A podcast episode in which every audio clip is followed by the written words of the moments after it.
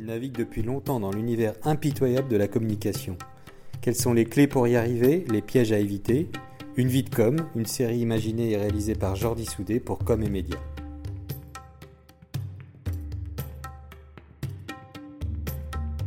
J'ai eu l'ambition pendant un certain temps de, rejoindre la, la, production, ciné, etc. J'avais aucune entrée dans le, dans le secteur, donc c'était assez compliqué. J'étais complètement largué, tu vois, audience cumulée, euh, part d'audience, machin, etc. Enfin, il y avait tout un tas de, de, jargon professionnel où j'étais largué. Je me suis dit, mais qu'est-ce que je fais là? J'ai pris l'habitude de dire maintenant que je suis un, un peu entre la sage-femme et l'avocat. Ça, pour payer des, brouettes de, support, c'est facile hein, parce que c'est tangible, on sait mettre un prix derrière. Valoriser l'idée, c'est extrêmement compliqué.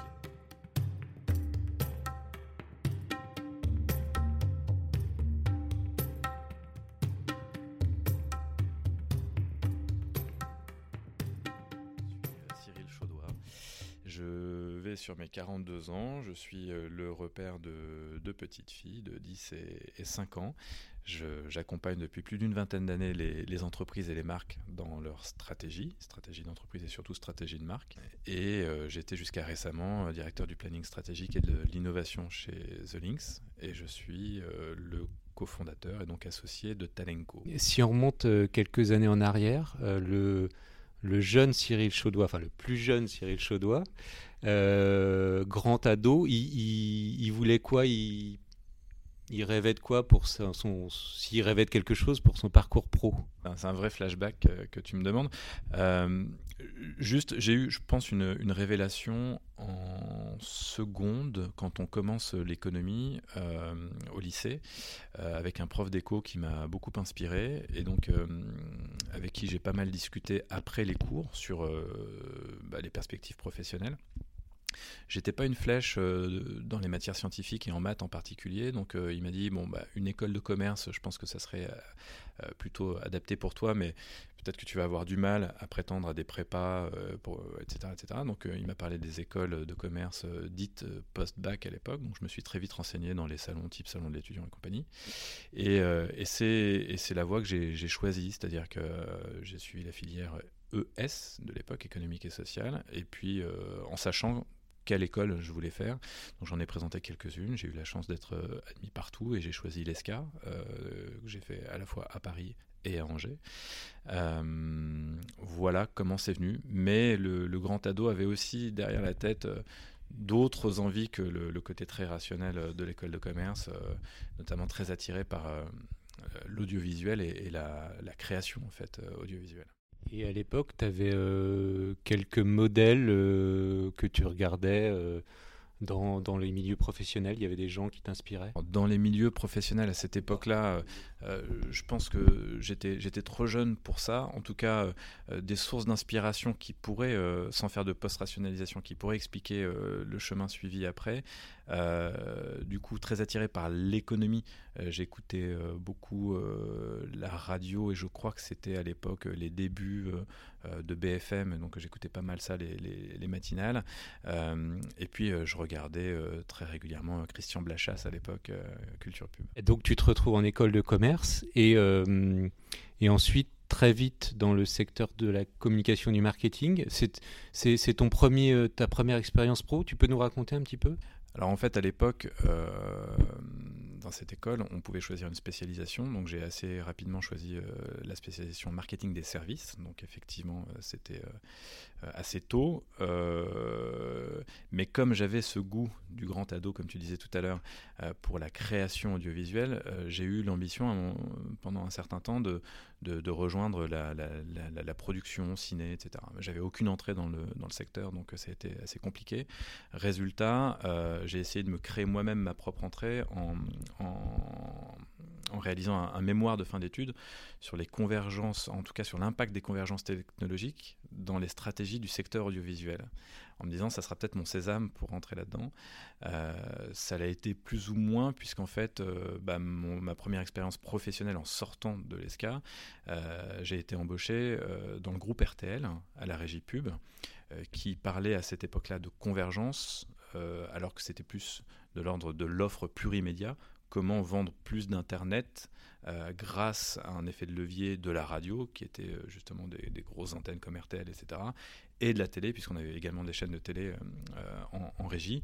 Et donc moi, j'ai été chargé de, marketer cette offre plurimédia, là où ils pensaient que c'était de la convergence. Néanmoins, mon, mémoire m'a permis de choper mon premier job. Quand tu découvres ce milieu, tu es surpris, tu... ça correspond à ce que tu attendais? C'est un peu entre les deux, pour être franc. le, déjà, je suis arrivé, mon, mon premier ou mon deuxième jour euh, chez IP, donc ça s'appelait IP France, euh, qui depuis a fusionné avec M6, euh, tout ça, bon voilà.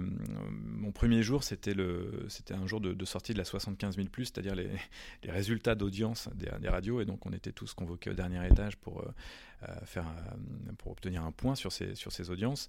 Et j'étais complètement largué, tu vois, audience cumulée, part d'audience, machin, etc. Enfin, il y avait tout un tas de, de, de jargon professionnel où j'étais largué. Je me suis dit, mais qu'est-ce que je fais là? Où sont mes cours de com de l'époque? Et là je me suis rendu compte que j'avais beaucoup de choses à apprendre mais sur le tas. Donc j'ai été surpris de ce point de vue-là. Euh, et puis après, ma foi, sur les autres aspects, pas tant que ça, parce qu'au fond, quand on fait une école de commerce, du moins comme celle de l'ESCA, mais j'imagine les autres aussi, on est quand même plutôt bien préparé au quotidien professionnel. Que tu peux nous raconter un petit peu ton parcours jusqu'à ton arrivée euh, à Nantes euh, chez The Links oui, bah, très brièvement en fait. Donc comme je le disais, j'ai, moi j'ai marketé l'offre euh, plurimédia chez IP autour d'une thématique qui était celle du sport et mon pendant commercial, le patron de cette commercial de cette offre, euh, part euh, à un moment donné et prend la direction de la régie pub d'un fournisseur d'accès à Internet à l'époque, Tiscali. et à peu près un an après, je le suis pour prendre la direction marketing de cette, euh, régie. Et ensemble, on assiste, on est alors en 2003-2004, et on assiste ensemble au phénomène de, en tout cas l'apparition du phénomène du blogging en France. Euh, on en étudie, euh, je dirais, euh, de façon très empirique, les vertus et aussi les risques. Et on décide ensemble en 2005 de créer une entreprise à Paris toujours, qui a pour vocation de démystifier ce qu'est le blogging et surtout cette, ce nouveau porte-voix du consommateur, cette prise de parole du consommateur. donc on crée une boîte là-dessus pour aider les marques à mieux comprendre et surtout à se prémunir des risques que cela comporte. Euh, donc on parlait pas encore de bad buzz, d'irréputation à l'époque, mais en tout cas c'était bien ça l'objet. Et donc on fait des études euh, d'irréputation avant que ça s'appelle de l'irréputation. On fait de la cartographie, on fait de la veille. On a même travaillé pour le roi du Maroc pendant un certain nombre d'années. on a travaillé. Notre premier client ça a été Hermès qui nous a appelé pile au moment où on crée la boîte parce que euh, ils avaient un gros problème avec euh, Oprah Winfrey qui menaçait de faire son émission de rentrée en septembre 2005 du coup euh, sur le racisme et en prenant son exemple personnel avec la marque Hermès puisqu'elle s'était faite refouler d'un magasin à Paris. donc on crée, cette boîte ensemble, qu'on garde plus de 8 ans. on a refusé, probablement à tort, un certain nombre de rachats de la part de, grosses agences de com parisiennes parce qu'on voulait garder notre indépendance. Euh, et puis au bout de huit ans, on n'a plus vraiment euh, les mêmes visions stratégiques, euh, lui et moi, avec notre équipe d'une vingtaine de, salariés. moi, ça fait quelques années que je veux, avec ma femme, partir en, région. Et du coup, ces atermoiements entre lui et moi bah, scellent notre, notre séparation et surtout mon départ pour, pour la province pour rejoindre Nantes et rejoindre immédiatement The Links et euh, créer Talenco avec euh, Jean-Baptiste Talenco,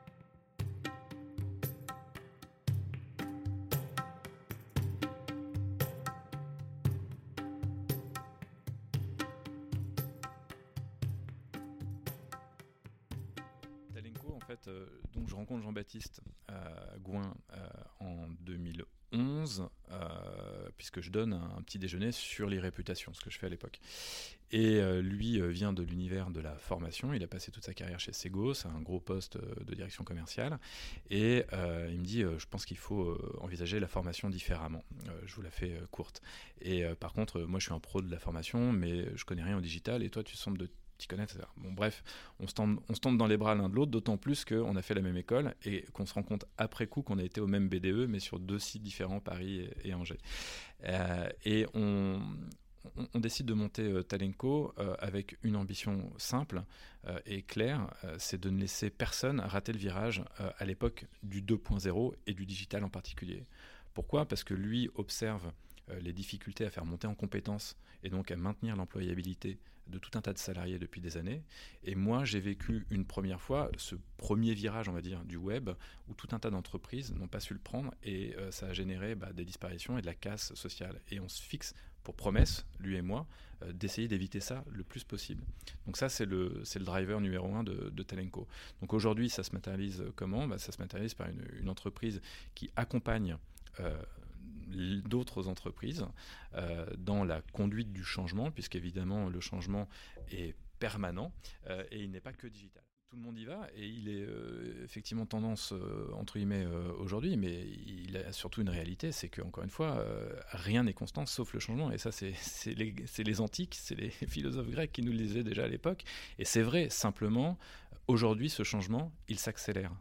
C'est-à-dire que le, le, les périodes de transition se succèdent les unes aux autres.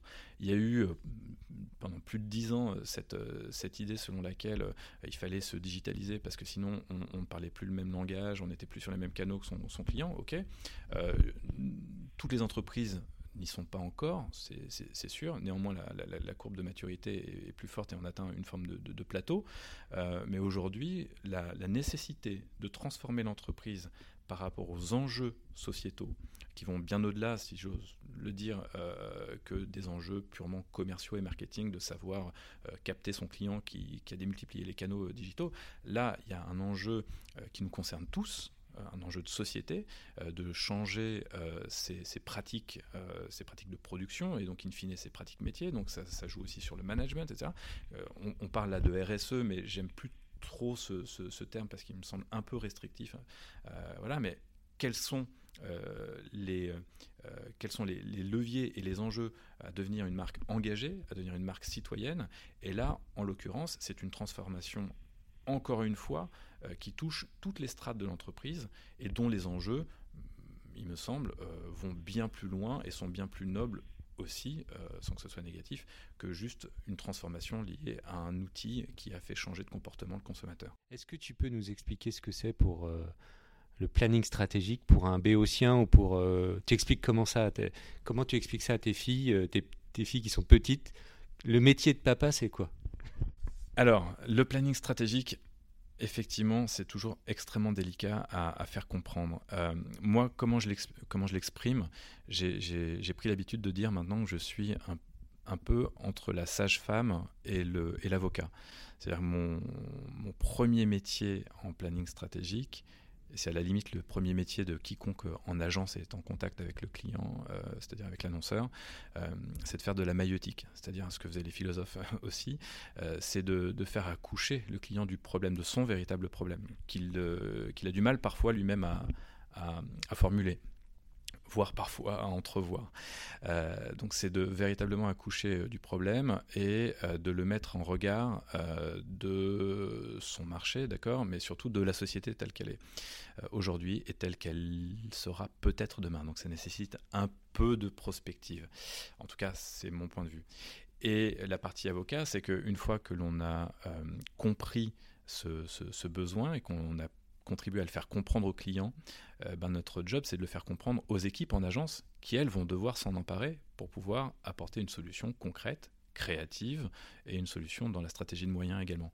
Donc euh, le planeur euh, stratégique, il est vraiment à cheval entre le commerce, autrement appelé le, le, conseil aussi en agence, et la créa. Et donc moi, ce que je défends, en tout cas, c'est un planning stratégique qui va jusqu'à briefer les équipes créatives, aux, côtés évidemment des équipes conseil, mais euh, qui doit être garant de la tenue de l'idée stratégique qui est derrière, qu'il apporte lui sur la table, euh, jusqu'à la restitution euh, client, euh, parce que euh, une idée stratégique, on peut la chercher pendant plusieurs jours, briefer et après se, sauver, et elle a vite fait quand même d'être d'être tordue, d'être d'être déformée. Est-ce que c'est un métier qui tend à se développer, d'après ce que tu vois, en région, dans l'Ouest par exemple? Je vais vous faire un aveu, je, je je, fréquente beaucoup moins le, monde professionnel de, la com depuis Paris.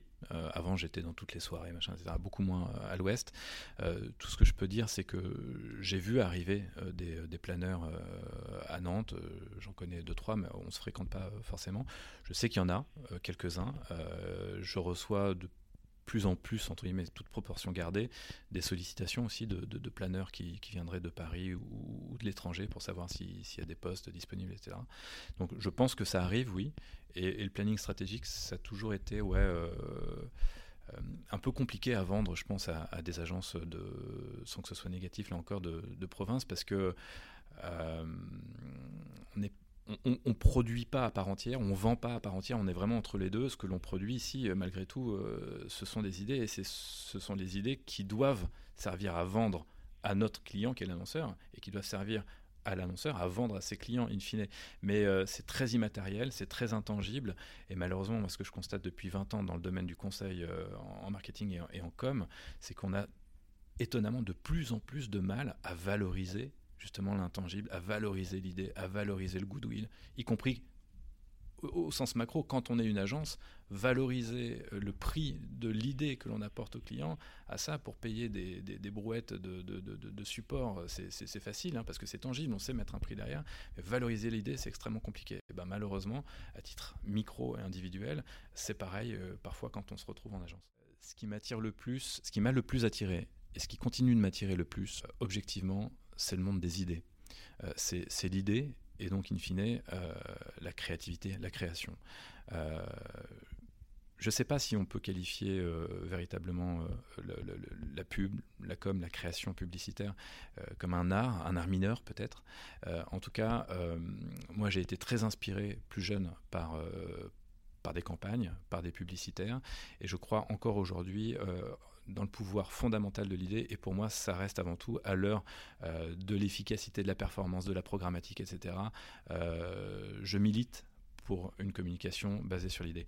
Après, euh, ce qui m'a le plus profondément déçu ou déplu, et c'est malheureusement là aussi itératif, c'est que ce métier-là et les gens qui font ce métier, donc je m'inclus dedans malheureusement, mais bon, on a cette fâcheuse tendance à tuer la poule aux odeurs systématiquement. C'est-à-dire qu'à chaque fois qu'il y a quelque chose de nouveau, que ce soit dans un comportement, que ce soit dans un outil, une innovation, etc., euh, on s'engouffre euh, dans la brèche immédiatement euh, pour l'utiliser, parce que c'est aussi notre job hein, d'être up-to-date, je dirais, mais systématiquement on s'en empare et on en fait la même chose que depuis, depuis 40, 50, 60 ans. Quoi.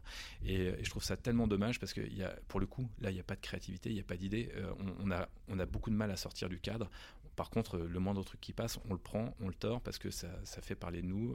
Il y a des effets d'annonce, il y a du buzz, mais pour en faire quelque chose d'intelligent, c'est pas toujours le cas. Et ça, je le regrette vraiment. Euh, si on refaisait le, match et si tu euh, avais fait autre chose, euh, ça aurait été quoi? C'est plutôt ce dont tu parlais tout à l'heure, la création, plutôt un, métier créatif. Ça aurait été ton autre vie éventuellement, ou peut-être une vie Je pense qu'à l'époque, si tu m'avais demandé si on remonte il y a 20 ans, j'aurais pu répondre ça, effectivement. Euh, aujourd'hui, je pense que je le répondrai un peu moins parce que j'ai conscience de mes limites en termes de talent. Euh, en revanche, j'ai découvert peut-être davantage le monde des idées euh, au sens de la, de la réflexion.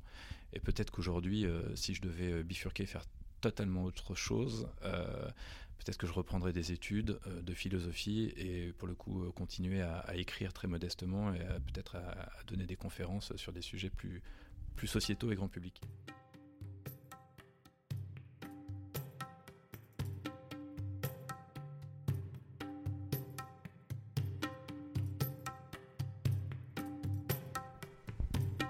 Merci d'avoir écouté cet épisode d'une vie de com. On se retrouve très bientôt pour une nouvelle rencontre.